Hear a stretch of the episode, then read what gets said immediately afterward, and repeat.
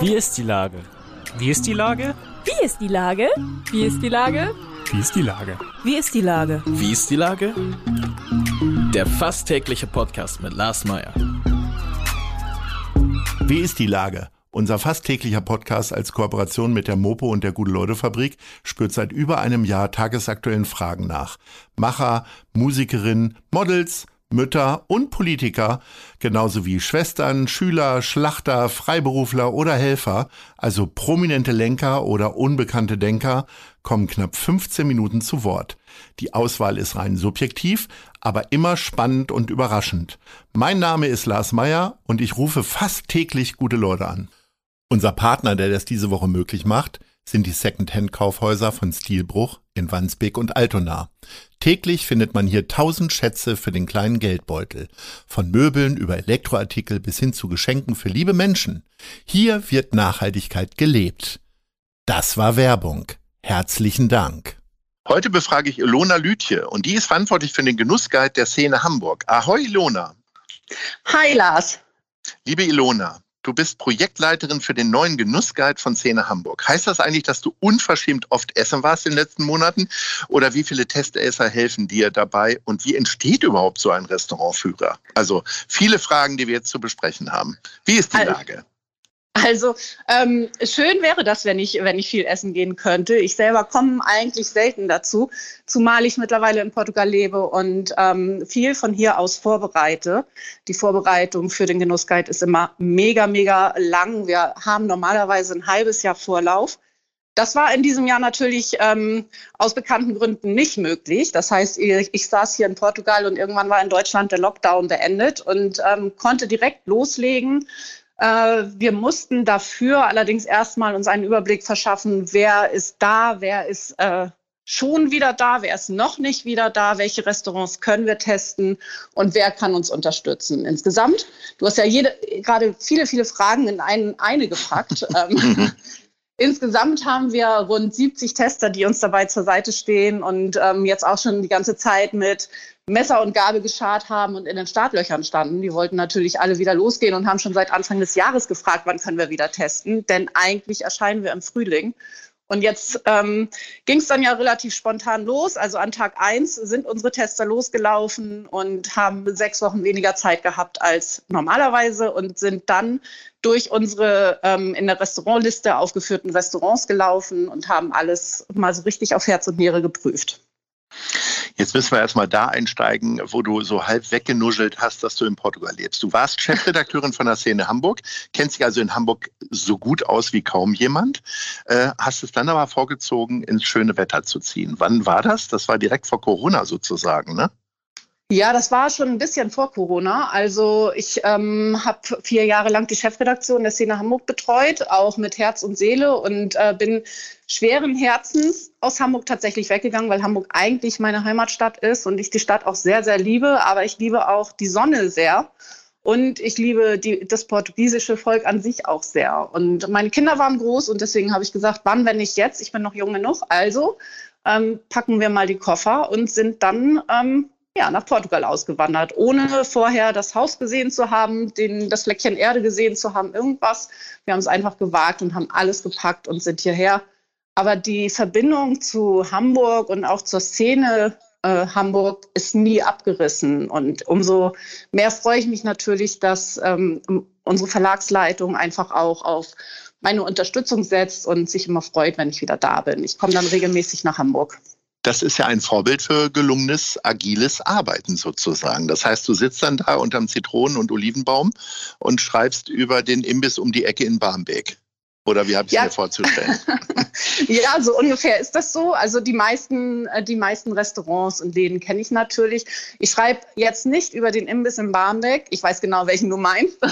Mhm. Ich schreibe jetzt nicht über den Imbiss in Barmbek ähm, von Portugal aus, weil das kann ich natürlich nicht beurteilen. Aber ich kann meinen Autoren sagen, ich möchte ganz gerne, dass der Imbiss in Barmbek mal wieder getestet wird. Wer hat Lust?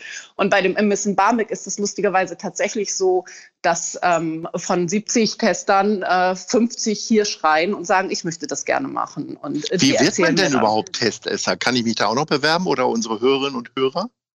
Theoretisch, wenn du Was qualifiziert Lust hast, denn dazu? dich qualifiziert, ähm, du bist ein Genussmensch, weil du schreibst dann für den Genussguide. Ja. Ähm, du gehst gerne essen und du bist auch ein wenig empathisch und äh, schaust auch mal ein wenig genauer hin, was Service angeht. Warum funktioniert der Service möglicherweise nicht so gut? Ähm, was ist gut am Essen? Wie ist das Ambiente? Unsere Autoren schreiben eigentlich in irgendeiner Weise sowieso ohnehin schon für uns. Und ähm, dann werden sie natürlich gefragt, ob sie auch Restaurants testen wollen und gehen, marschieren dann los. Wir haben aber auch ein paar Autoren, die tatsächlich nur für den Genussguide schreiben. Die werden auch regelmäßig ins Boot geholt und ähm, für die gibt es dann so eine Expertenliste, wo man wirklich dann auch schon Ahnung haben muss. Also ich könnte jetzt auch nicht über Sterne-Restaurants schreiben, ehrlich gesagt. So, so viel. Ähm, so, so, weit kann ich mich schon selber beurteilen, dass ich jetzt nicht äh, ähm, ein Sterne-Restaurant bis ins Detail auseinandernehmen könnte. Aber wir haben Autoren, die das können. Und ähm, so funktioniert das dann. Und die schreiben und ich sitze in der Zeit unter der Sonne tatsächlich und unterm Olivenbaum und ähm, redigiere die Texte, organisiere den Magazinbereich. Wir machen Interviews per Skype oder Zoom oder was auch immer. Da hat äh, Corona jetzt natürlich ein bisschen geholfen. Das ist ja nichts Ungewöhnliches mehr.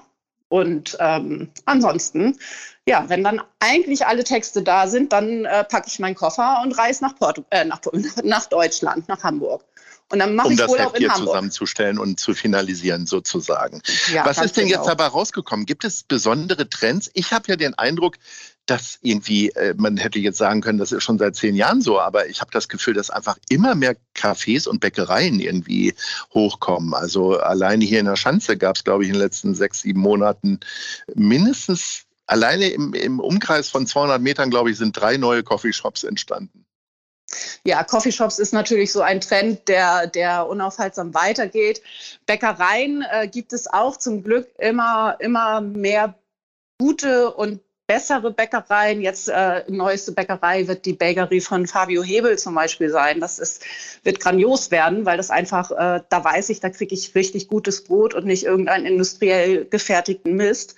Ähm, solche Trends sind natürlich unaufhaltsam. Aber was wir jetzt speziell bei dieser Produktion gemerkt haben, auch bei unseren Testern, ist, dass äh, Corona dafür gesorgt hat, dass sich ähm, viele, viele Menschen wesentlich bewusster und gesünder ernähren wollen.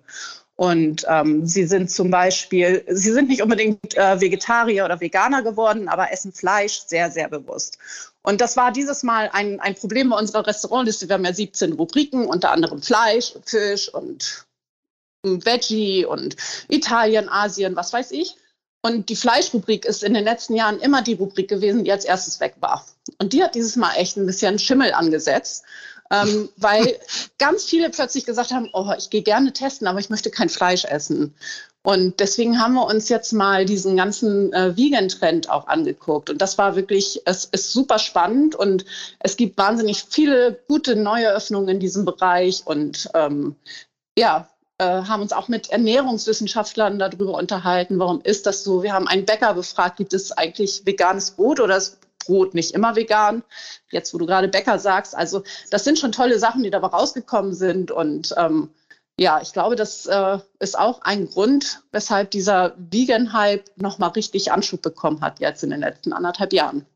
Ist es denn trotzdem immer noch so, dass die Trends immer noch so in der Innenstadt äh, passieren und sich entwickeln? Also immer noch St. Pauli, äh, Schanze, so der Hotspot ist für so äh, neue Trends? Oder äh, finde ich auch schon ein veganes Restaurant in Bramfeld beispielsweise? Du findest mittlerweile, also es gab ja in diesem Jahr wahnsinnig viele neue Öffnungen. Wir haben allein in, in dieser Ausgabe jetzt über 40 neue Öffnungen, die wir, die wir ein bisschen näher vorstellen. Und ähm, es ist nicht eine neue Öffnung dabei, die nicht irgendwas Veganes auf der Karte hat. Und ganz, ganz viele Restaurants, Cafés, äh, was weiß ich, sind tatsächlich auch von Natur aus äh, vegan, ohne das so rauszukehren. Zum Beispiel ähm, die Weidenkantine ist ein, da, da kriegst du veganes und vegetarisches Essen, ohne dass sie sagen, dass sie vegan und vegetarisch sind, weil man das gar nicht mehr so, dieses Aushängeschild eigentlich nicht mehr so braucht. Und du bekommst das wirklich in der ganzen Stadt. Natürlich gibt es Hotspots, Winterhude, Eimsbüttel ist der Klassiker für veganes Essen.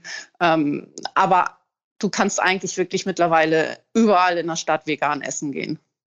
Gibt es auch einen Trend in Richtung Länderspezialitäten? Also da habe ich ja zum Beispiel den Eindruck, auch das natürlich ein ganz alter Trend, aber dass unglaublich viele Vietnamesen äh, ja. sich hier äh, gerade mit nicht nur über den Streetfood, sondern auch über vegane Küche irgendwie äh, hier ja. Äh, spezialisieren. Absolut. Also asiatisches Essen ist einfach für Veganer schon immer ähm, ähm, äh, super gewesen, um mit der ganzen Familie essen zu gehen. Also mein Sohn ist Vegetarier, wenn wir oder Veganer, wenn wir essen gehen, gehen wir immer zum Asiaten, weil wir wissen, da findet jeder was. Das ist einfach von Natur aus schon erstmal eine vegane Küche, bevor dann das ganze Fleisch reinkommt. Und es ist tatsächlich so, es gibt wahnsinnig viele ähm, asiatische Restaurants, die überall aufpoppen aus unterschiedlichen Ecken. Also es ist dann auch japanische Bistro-Küche. Äh, da gibt es dann Bowls, so wie die hawaiianischen Bowls, nur in warm. Also wir haben so viele tolle ähm, Sachen, was diesen, äh, diese, diese, aus dieser asiatischen äh, Richtung kommt. Und ganz klar, es gibt natürlich auch zwei, ich glaube, es sind zwei ähm, verschiedene Restaurants, die mittlerweile mehrere Zweigstellen in der Stadt aufgemacht haben. Nur mhm. mit veganer, veganer Küche, ne? Gibt es denn Trends, die jetzt eigentlich wieder äh, eher so verblassen? Also man hat ja den Eindruck, dass äh, also Burger äh, tatsächlich jetzt mittlerweile schon fast ein Klassiker ist und äh, jedes Restaurant mittlerweile Burger hat, wenn auch in unterschiedlichen Varianten und eben auch nicht nur in der Fleischvariante. Aber gibt es trotzdem so äh, Sachen, die du erkennst, wo du sagst, na, das, das wird sich nicht mehr lange halten, das wird nicht mehr lange gut gehen? Außer also dem Fleischtrend natürlich. Das stimmt. Gefühlt habe ich das tatsächlich mit diesen Pokeballs, die eine Zeit lang wirklich ununterbrochen aus der Erde ge geschossen sind. Äh, das hat, dieser Trend oder dieser Hype um diese Pokeballs hat ein bisschen abgenommen. Aber ansonsten Burger laufen immer noch. Ich kenne niemanden, der sagt, ich möchte auf Burger verzichten. Und jeder Burgerladen, jeder gute Burgerladen hat mittlerweile auch vegane Varianten im Programm. Also man kann auch da mit Freunden hingehen, die kein Fleisch mögen.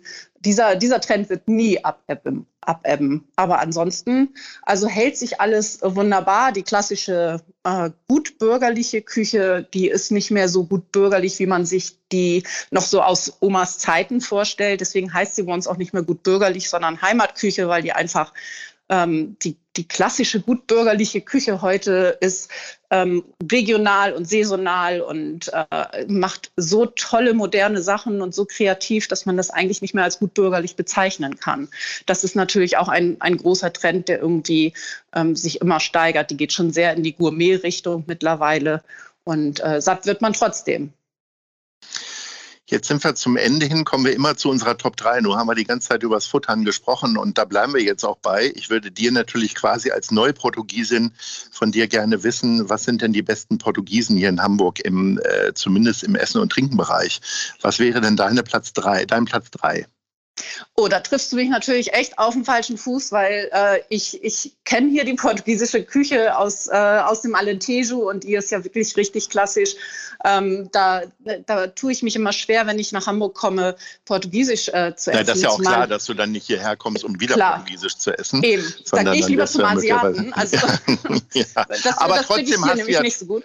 Trotzdem hast du ja eine Einschätzung, denke ich. Was ist denn Platz drei ja. bei dir? Also Platz drei wäre für mich auf jeden Fall ähm, mm, ganz bei dir um die Ecke. In, in der Schanze gibt es ein, ein tolles äh, portugiesisches Restaurant, das La Sepia. Die sind äh, letztes Jahr bei uns auch Hanseperle geworden. Also Hanseperle sind immer die, die es nicht ganz zum Testsieger schaffen, aber so etwas Besonderes sind, dass wir sie unseren Lesern explizit nochmal ähm, empfehlen möchten. Das wäre Unbedingt. auf jeden Fall Schöner Tipp Platz für drei. Meeresfrüchte und so ja, weiter. Ne? Absolut. Okay, Platz zwei. Platz zwei ist eigentlich mein Klassiker. Da gehe ich tatsächlich jedes Mal hin. Das ist die Taschkinia Gallego. Äh, am äh, Baumwall ist es, glaube ich, unter der U-Bahn-Brücke. Ein alter Turm, ähm, der sehr verwunschen ist von innen mit so, mit so richtigen Steinwänden und einem ganz tollen portugiesischen Wirt. Und äh, wenn du dahin gehst, fühlst du dich auch tatsächlich wie in Portugal. Also oh, auch von der Art Hinweis. Ich habe mich immer gefragt, was in diesem Turm los ja. ist. Jetzt werde ich den Mut haben, da auch mal reinzuspazieren. Wirklich, ein okay. toller Portugiese. Und übrigens in diesem Jahr unser, un, un, unsere oh. Perle. Ja. So, und Platz eins? Platz eins ist eigentlich, glaube ich, ähm, tatsächlich für alle der Klassiker in Hamburg. Das ist das Transmontana in der Schanze. Äh, wer, wer gut portugiesisch frühstücken will, geht zum Beispiel dahin. Quasi der, ähm, der äh, äh, im Grunde der, der Erfinder des äh, Galao-Strichs, äh, wie man ja. ihn ja auch nennt, oder Latte Macchiato-Strichs.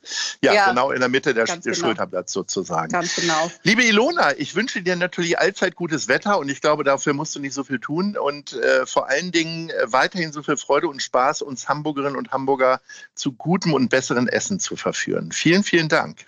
Ahoi. Das tue ich sehr, sehr gerne und ähm, wer mehr wissen will, kann auch gerne online gucken. Unser äh, Genussguide wird auch online begleitet von äh, genussguide-hamburg.com und da findet man wirklich alle Restaurants auch nochmal als Empfehlung für unterwegs und auf die Schnelle. Und das war ich freue mich auf unser Wiedersehen. Werbung für dein Produkt. Genau. Bis dann. Ahoi. Alles klar. Danke. Ahoi. Eine Produktion der Gute-Leute-Fabrik in Kooperation mit 917 XFM und der Hamburger Morgenpost.